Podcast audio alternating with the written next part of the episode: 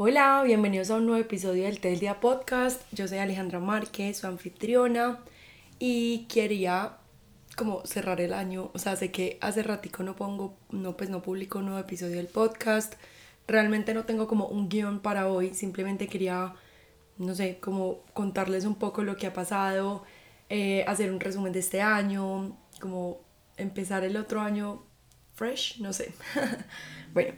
básicamente el 2023 fue un año de muchísimos cambios para mí, de vivir muchas experiencias, nuevos aprendizajes. Eh, fue un año muy lindo, pero también muy retador en otros, pues como en otros momentos y en otras áreas de mi vida. En el 2022 yo me casé en octubre y el 24 de diciembre del año pasado, de 2022, nos entregaron la casa que pues estábamos construyendo mi esposo y yo. Y este año, eh, digamos que nos dedicamos, yo le había dicho a él que el 2022 era un año de muchos cambios y que quería que el 2023 fuera mi año como de relajarme un poquito, como de establecerme, de pues de vivir como ya todos esos cambios del matrimonio, de una nueva casa, de bueno, todo eso. Y, y bueno, pues básicamente así fue, solamente que con estos cambios vienen muchísimos retos y aprendizajes y obstáculos que, que hemos ido aprendiendo pues como a vivir y todo. Por un lado, el matrimonio ha sido maravilloso, la vida en pareja me ha parecido espectacular, siento que afortunadamente me entiendo súper bien con mi esposo, con la convivencia, hemos sabido llevar como todo el tema de, de las tareas de la casa, de pues compromisos, la distancia en ciertos momentos porque mi esposo es piloto y pues tener una relación a semidistancia ha sido como retador, pero también ha sido muy lindo porque cuando estamos juntos es como que aprovechamos al 200% el tiempo, pero pues también obviamente no voy a negar que es difícil, que es uno de los retos de los que les quiero hablar. Em, entonces sí, el matrimonio ha sido hermoso, la vida en pareja espectacular, mejor de lo que alguna vez soñé. Y tener mi casa, como mi propia casa, mis reglas, mi decoración, mi todo ha sido fabuloso. O sea, de verdad que en ese aspecto amo, amo aquí. Pero por otro lado, bueno, les voy a empezar como a narrar más o menos, no sé si en orden cronológico, pero como un poquito de lo que ha pasado. Construir una casa por un lado es obviamente, digamos que una, un super logro, algo que yo siempre soñé y que de verdad estoy viviendo mi sueño más grande. Pero por otro lado, quienes han construido casas saben que construir una casa lleva una serie de como de retos porque es una casa desde cero. Entonces hay muchas cosas que empiezan a pasar en ese proceso que digamos que pueden ser a veces difíciles pues, o, frustrantes, abrumadoras. Y como les dije, mi esposo es piloto, entonces muchas de esas cosas las viví como no sola, pues porque él siempre está como apoyándome muy al tanto de la situación, pero sola físicamente. Entonces, por ejemplo, al principio instalaron las vidrieras de mi casa mal y literal casi el año entero, o sea, apenas hace como un mes las solucionaron pero desde diciembre del año pasado hasta noviembre de este año, o sea, casi un año, estuvo, cada que llovía duro, se inundaba mi casa, pues como que se inundaba, era como que se entraba el agua hasta la sala y se mojaban los tapetes, se tocaba literalmente sacarla pues con trapos, trapear, yo sacaba hasta 3, 4 baldes llenos de agua, de todo el agua que se entraba, me tocaba como que cada que salía de mi casa y no iba a estar en el día por si llovía, me tocaba dejar eso lleno de toallas y de trapos y de cosas como todos los bordes de las vidrieras para que si se inundara no se entrara tanto el agua, como que no alcanzara a entrar tanto. Y, y eso era súper frustrante porque al principio no sabíamos qué pasaba y nos decían que era que tocaba hacer como un techo y el techo valía súper, pues era súper costoso para nuestro presupuesto entonces no era una opción y bueno, después descubrimos que era que habían instalado como mal las vidrieras, eh, hicimos, hicimos todo el proceso como de garantía y ya pues nos las organizaron, pero pues fue un año entero como de esa crisis de que cada que llovía se inundaba la casa y muchas veces estaba yo sola, no estaba mi esposo, entonces me tocaba a mí como estar en esas. Y yo sé que puede parecer una boba para muchos, pero es muy frustrante pues porque igual la casa es nueva, también las cosas que compramos las compramos con mucho esfuerzo, entonces se empieza a mojar el piso, el comedor, la sala, los tapetes, todo, obviamente el agua, ustedes saben que es súper dañina y daña todo, entonces era muy frustrante, pero bueno, tema solucionado. Em, por otro lado, por ejemplo, también el tema de la energía al principio fue súper difícil como que no, pues como que ya quedara bien instalada. eh, se nos iba la luz, entonces por ejemplo un día yo tenía taller virtual y se fue el internet, se fue la luz en mi casa, se empezó a llover y se inundó y yo empecé a llorar porque estaba sola y yo decía, estoy demasiado frustrada, o sea, no puedo con que este es mi trabajo, estoy tratando de, de, de trabajar y no tengo las herramientas para trabajar en este momento porque se fue la luz, no tengo internet, está lloviendo y era como literal jueves 6 de la tarde, o sea, no había forma de, de contactar, pues yo era tratando de llamar a algún eléctrico, todo y nadie podía. Eh, al final mi suegro me ayudó, afortunadamente me, me ayudó, ellos bien, pues son mis vecinos y, y es súper bueno, ha sido súper bueno porque han sido un apoyo gigante también para mí en muchos de estos momentos. Entonces, bueno, pero esos, esos momentos pequeñitos como que son cosas pequeñas pero van haciendo una bola de nieve como con varias situaciones que, que pueden frustrar y que, como les digo, para muchos pueden ser bobadas, pero para mí en ese momento eran cosas muy, muy grandes y muy frustrantes y bueno. Em, también saben que creo que fue como en marzo, le diagnosticaron a mi perrita, a Greta, diabetes. Y con ese tema de la diabetes, pues vienen muchísimas cosas, muchísimos cambios. Yo hice un podcast contándoles un poquito como sobre este proceso, pero básicamente con la diabetes hay que medirle la glicemia, es decir, el, azúcar en sangre a Greta tres veces al día, ya solamente dos con las comidas, eh, o a veces incluso una, dependiendo pues de cómo la vayamos viendo, porque ya está muy, muy regulada. Pero eso me ha demostrado, pues como todo ese, ese proceso con Greta me ha demostrado que definitivamente somos personas de hábitos con una capacidad de adaptación increíble a cualquier situación, a cualquier cambio, a cualquier hábito que pues tengamos que hacer. Em, al principio para nosotros era súper difícil, pues como era demasiado, era como demasiado big deal, no sé cómo explicar, como demasiado demasiado hacer todo el proceso de Greta. O sea, como que medirle la glicemia, darle la comida, ponerle la insulina, tener al día como, ah bueno, y también tiene síndrome de Cushing, que es otra enfermedad hormonal, entonces darle las pastillas, como que eran muchas cosas y tenía un paso a paso y para nosotros era como que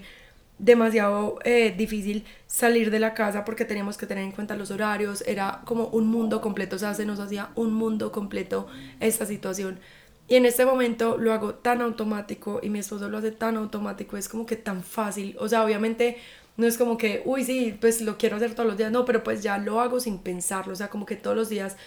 me despierto y así como después de comerme los dientes, eh, le, doy, le hago el proceso a Greta de su diabetes. O sea, le mido la, la glicemia, le doy la comida, le pongo la insulina, en la comida le pongo su pastillita de Cushing y ya, pues como que ni siquiera lo pienso, ya no es como un rollo tan grande, no sé si me entienden. Y, por ejemplo, al principio éramos con fecha específica de cuándo se nos sacaban las pastillas, la insulina, no sé qué, el contacto para pedir, para tener otras 20 unidades extra por si acaso. Eh, teníamos 20 contactos de emergencia, yo molestaba todo el día a la veterinaria, la llamaba cada 5 minutos a preguntarle, está respirando duro, está tosiendo, está tomando mucha está orinando, todo, porque todo me estresaba.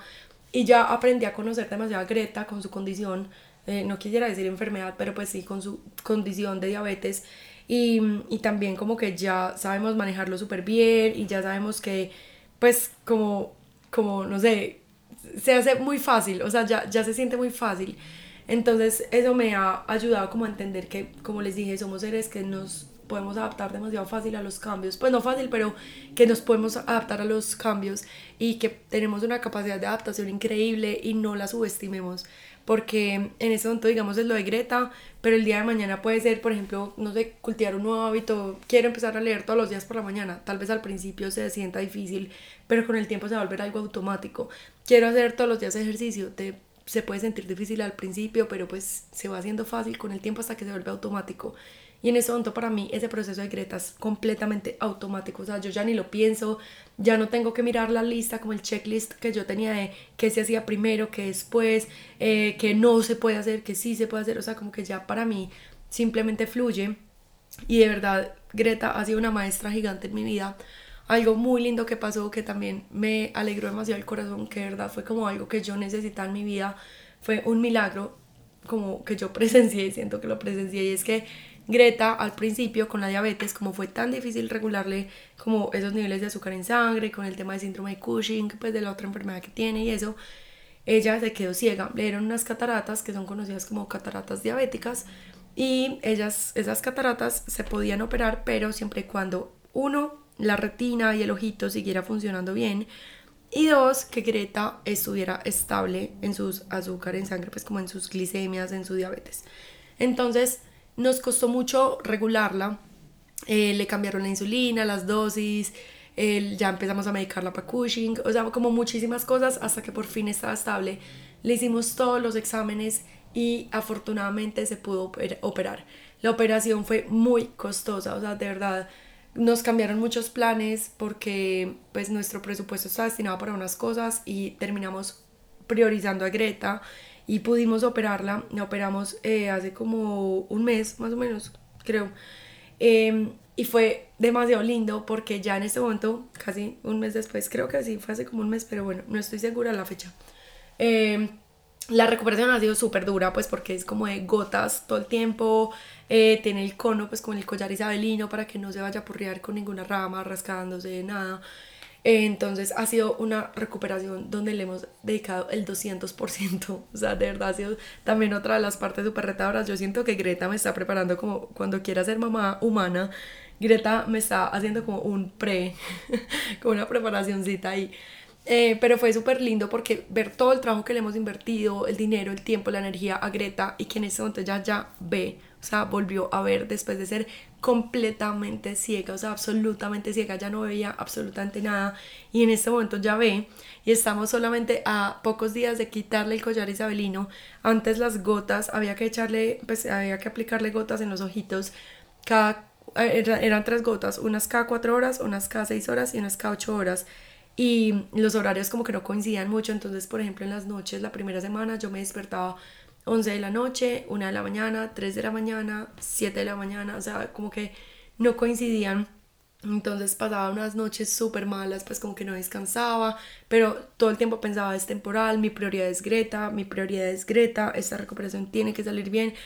Y en este momento que ya las gotas están, eh, hay dos que son cada 24 horas, entonces simplemente una con el, desayuno, eh, pues, con el desayuno y hay una que sí son cada 8 horas, pero pues es una con el desayuno, una con el almuerzo y una con la comida. Entonces la verdad es, ya se siente súper fácil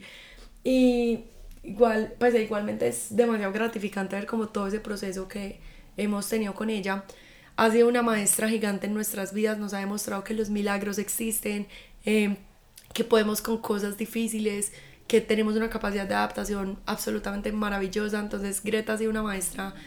gigante en mi vida. De verdad, este año ha sido una montaña rusa con ella, pero me ha enseñado muchísimo y me ha enseñado de lo que soy capaz, de todo el amor que tengo para dar, de la entrega que tengo para dar, de mi disposición, de mi disciplina. Ha sido una super maestra para también enseñarme que muchas veces yo pensaba que yo no era una persona como capaz de formar hábitos, de mantener hábitos, que era poco disciplinada, y ella más que nadie me ha demostrado que sí soy capaz. Y pues hacer todos los días su proceso de la diabetes, eh, tener esa capacidad de como dedicarle tanto tiempo, energía, todo para su recuperación de las operaciones, todo ha sido maravilloso, o sea, como que verdad le agradezco infinito la vida, porque aunque no es como que una, una situación que uno dice, ay, siquiera me la dieron, no, pero aprendí tanto de ella que siento que tenía que vivirla eh, para poder entender como muchas cosas de mí, de, de esta circunstancia, pues como de mi capacidad también como fortaleció mi relación con mi esposo, porque somos literalmente un equipo en toda esta situación y ver cómo juntos trabajamos para el bienestar de, de ella y de nuestros peludos en general, pues tenemos cuatro perritos, y como que ver cómo trabajamos juntos para el bienestar de, de, nuestros perros, de nuestra familia, de construir nuestro hogar, de hacer todo lo que sea necesario para que la casa funcione, la energía, el agua, no sé qué, bueno, todas esas cosas. Ha sido un proceso muy lindo, una montaña rusa, pero bueno, eso por ese lado, que creo que ha sido como de las cosas más grandes que ha pasado, todo este tema de aprender a vivir en una casa que construimos con mi esposo, todo el tema de la convivencia, todo el tema de Greta, los perros, ser 200% eh, presente, estar 100% presente pues como con todo y ser responsable, totalmente responsable de lo que pase acá, de que mis perros, mis gallinas, de mi casa mm, depende 100% de nosotros. Eh, porque ya no tenemos a mis papás, ya no están los papás de Pedro, pues de mi esposo, o sea, ya no vivimos con ellos, ya no es como que mi papá resuelve o mi mamá resuelve o, o no, o sea, ya nosotros somos los que resolvemos, nos volvimos los papás. Entonces ha sido muy lindo ver este proceso, vivirlo y sentir como poco a poco he madurado mucho y he aprendido a ser como una adulta que la verdad sí, o sea, tengo 27 años, muchas personas desde que son muy jóvenes hacen muchas cosas en sus casas y la ropa de cocina ni mm, funcionan, ni organizan, ni son los que resuelven, pero a mí no me tocó hacer esas cosas, no me tocó aprender hasta muy grande, pues hasta muy adulta. Y este año para mí fue como que golpe de realidad, como, hey, tienes que aprender a las malas o a las buenas. Y en este momento siento que aprendí muchísimo, o sea, soy otra persona completamente diferente a la que era hace un año y estoy muy feliz y muy orgullosa de eso, de mi proceso. Y bueno, creo que también esto quería contárselos porque muchas veces nosotros somos, eh, pues como que nos damos muy duro y decimos, por ejemplo, soy poco disciplinada, que eh, yo no soy capaz de hacer tal cosa y no nos damos cuenta que todos los días estamos haciendo cosas que nos demuestran que sí somos capaces. Por ejemplo, yo con lo de Greta, pues del tema de la diabetes, o por ejemplo, si tú eres una persona que todos los días, eh, no sé, o un día a la semana lava ropa y es todos los lunes, o todos los miércoles cambia la cama, o todos los eh, martes y jueves vas a almorzar a donde tu abuela a saludarla. O sea, como que lo que sea, hay algo que estoy segura que haces habitualmente, cada día o cada semana o cada mes, hay algo que estoy segura que haces sin falta. Y eso es evidencia a tu favor de que eres capaz de cultivar hábitos. Y a veces como que pensamos como, ay no, no soy disciplinada porque no soy capaz de hacer todos los días ejercicio. Pero de pronto no haces todos los días ejercicio, pero si haces otras cosas. Eh, de pronto todos los días arreglas a tus hijos y los organizas para mandarlos al colegio. O de pronto, no sé, todos los días vas a la universidad y estudias un rato. O de pronto todos los días eh, te preparas el desayuno. O sea, como que hay algo que de pronto haces todos los días que sirve como evidencia a tu favor y te puede ayudar a impulsarte, a crear, sostener, mantener esos hábitos, esas acciones que quieres para, para tu vida. Entonces como que usa esa evidencia a tu favor, que estoy segura que ahí está, búscala. Y, a mí me sirvió muchísimo en este proceso como entenderlo. Por otro lado, eh, también quería contarles que tuve otros momentos como más retadores ya a nivel personal. Pues eh, claro que todo lo que les he contado ha sido como a nivel personal, pero hay algo específicamente que fue demasiado, o sea, marcó demasiado mi vida eh, porque yo nunca había pasado por, por algo así. Y es que este año en mi familia sufrimos una pérdida súper importante, fue mi primo, em, mi primo Fede, estaba pues como que tenía unos dolores abdominales y fue como a varias clínicas y pues le decían que era como algo gastro, como de gastroenteritis, algo así. Después le diagnosticaron tardía una apendicitis que ya se había convertido en peritonitis. Después como de tres días yendo a la clínica, fue a, a cuatro clínicas diferentes. Lo operaron de emergencia, obviamente. La herida después en el postoperatorio se infectó y se murió. Y no sabemos exactamente la causa, si fue como la infección como tal, si fue un trombo, no sabemos exactamente qué fue, pero bueno, el caso es que después de la operación se murió en esa semanita. De verdad que ninguno en mi familia se esperaba que se muriera, pues esperaba que se muriera porque realmente le estaba muy bien y la operación pues a pesar de la infección y eso, todo estaba yendo bien y se estaba recuperando y estaba, el cuerpo estaba como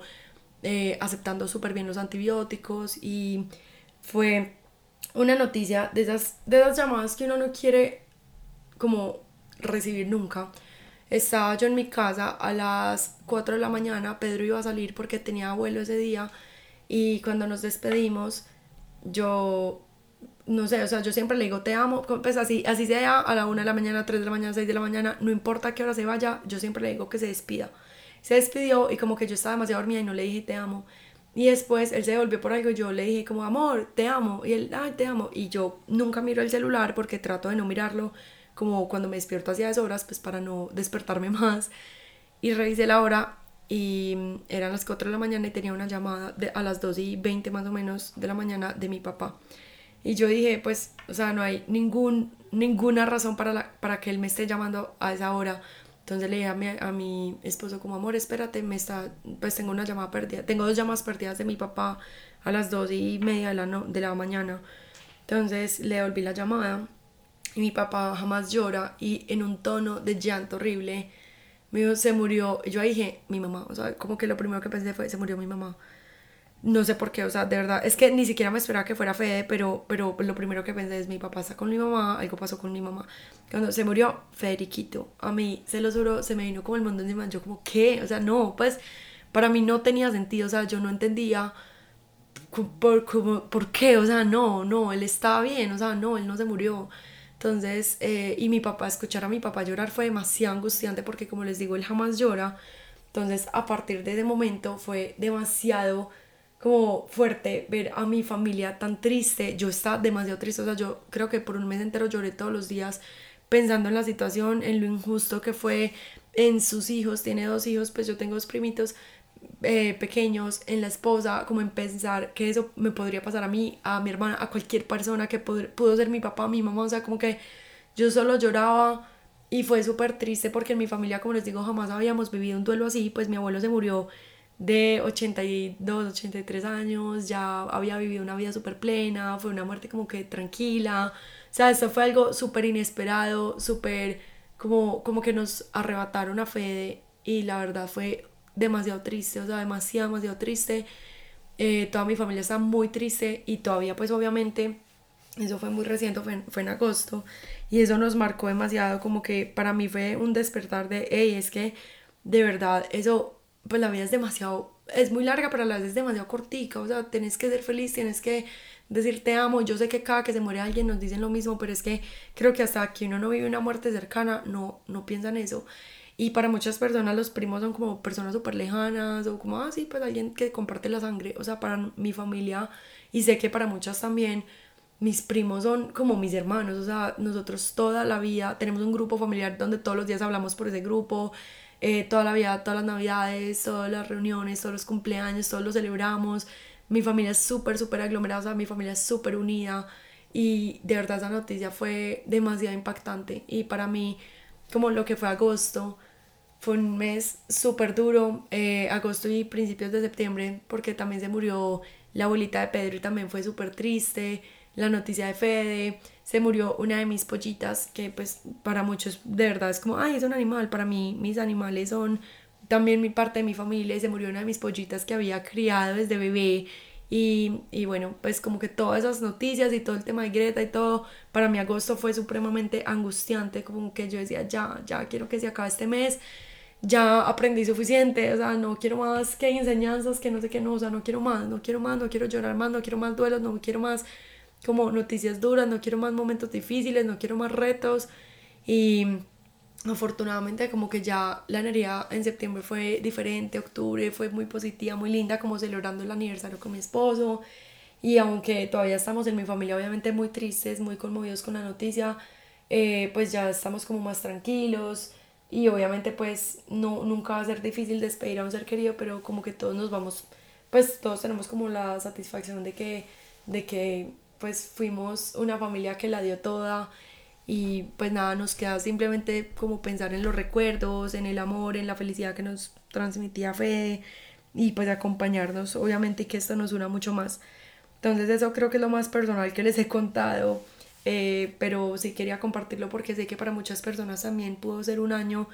de montaña rusa, de emociones, donde hay momentos, o sea, no tiene que ser un buen año o un mal año, para mí no es que haya sido un buen año o un mal año, fue un muy buen año con momentos retadores y difíciles y sé que, que para algunas personas también puede, pudo sentirse así como un año de pronto con momentos muy difíciles, retadores, frustrantes, abrumadores y quiero decirles pues quiero decirte a ti, si sientes eso, que no estás sola, no estás solo, que de verdad todo pasa y que el tiempo hace de las suyas y de alguna forma como que va haciendo un poquito más llevadera las, las situaciones. Em, estoy segura de que todo va a mejorar para ti, para mí y para las personas que estén pasando por situaciones difíciles. Te quiero mucho, te mando un abrazo gigante y mucha luz. Y, y, bueno, eso era básicamente como algo que les quería contar como un resumen del 2024, de 2023, pero no me quiero quedar como solamente en la parte triste, abrumadora, difícil, no, quiero como de verdad resaltar que fue un año maravilloso de muchos cambios, de vivir muchas oportunidades, que fui demasiado feliz, o sea, soy, soy demasiado feliz estoy demasiado feliz, que viví un año maravilloso junto a mi esposo, mis perros, mis gallinas, mi casa, vivir a casi un sueño hecho realidad, conocerme como, como, como señora local, como no sé cómo es explicar eso, como mamá, pues como, no mamá, sino como, como la encargada de un hogar, ha sido un proceso hermoso. Em, y bueno, también tuve la oportunidad de viajar mucho, de pasar mucho tiempo con mis amigas, con mi familia, de tener momentos hermosos, felices. Laboralmente es otro cuento, como que siento que crecí mucho laboralmente, también me he sentido estancada en algunos momentos, pero también creo que es normal. Eso siento que es un tema para otro podcast, porque todo el tema de, del tema laboral, sí quisiera tocarlo en otro episodio un poco más extenso, solo enfocado en eso. Pero bueno, por ahora, en resumen, tuve un 2023 hermoso, eh, pero con momentos pues obviamente difíciles. Sin embargo, en general fue un año muy lindo, eh, donde de verdad sí cumplí ese propósito que le había dicho a Pedro, pues que quería el año pasado, que era como ya el año pasado había sido como de planear matrimonio, de construir la casa, no sé qué, este año quiero vivirlo. Y fue eso, como vivir todos ese, esos cambios, eh, acostumbrarme a ellos y empezar como a crear esta nueva vida que estoy viviendo y que de verdad es mi mejor vida. O sea, amo, amo la vida que estoy construyendo, la vida de mis sueños y los momentos difíciles también hacen parte de la vida y es lo que también lo, la hace como bonita porque gracias a los momentos difíciles podemos valorar también como más esos momentos buenos. Gracias a estar tristes podemos tener momentos de felicidad, entonces, bueno, nada, agradecerle a la vida por, por todo y agradecerle como a mi familia, a mis amigos por un año maravilloso, hermoso, agradecerme también a mí por, por estar ahí, por darla toda, por estar, ser un pilar como demasiado fuerte y, y sostenerme a pesar de momentos como duros o difíciles y también recordar que no importa que para algunas personas de pronto mis problemas puedan parecer muy chiquitos, para mí son mis problemas y esta es mi realidad, para otras personas, eh, otras personas tendrán problemas que parezcan más grandes, otras personas tendrán problemas que parezcan más chiquitos, más como insignificantes, pero nadie tiene por qué juzgar como cómo viven los demás, sus retos, sus logros, sus cosas, nada. No juzgues a alguien porque se pone triste o porque le duele o porque le parece difícil alguna situación y a ti te parece una bobada, porque entonces también juzgarías a alguien que celebre sus logros por chiquitos que parezcan. Y todo el tiempo queremos celebrar también nuestros logros por chiquitos que parezcan. Así que tampoco juzgues a las personas que, que como que sufren por alguna situación que para ti parezca una bobada para ellos puede ser algo muy grande. Los quiero mucho y no estoy segura si vamos a tener un podcast como de aquí a que finalice el año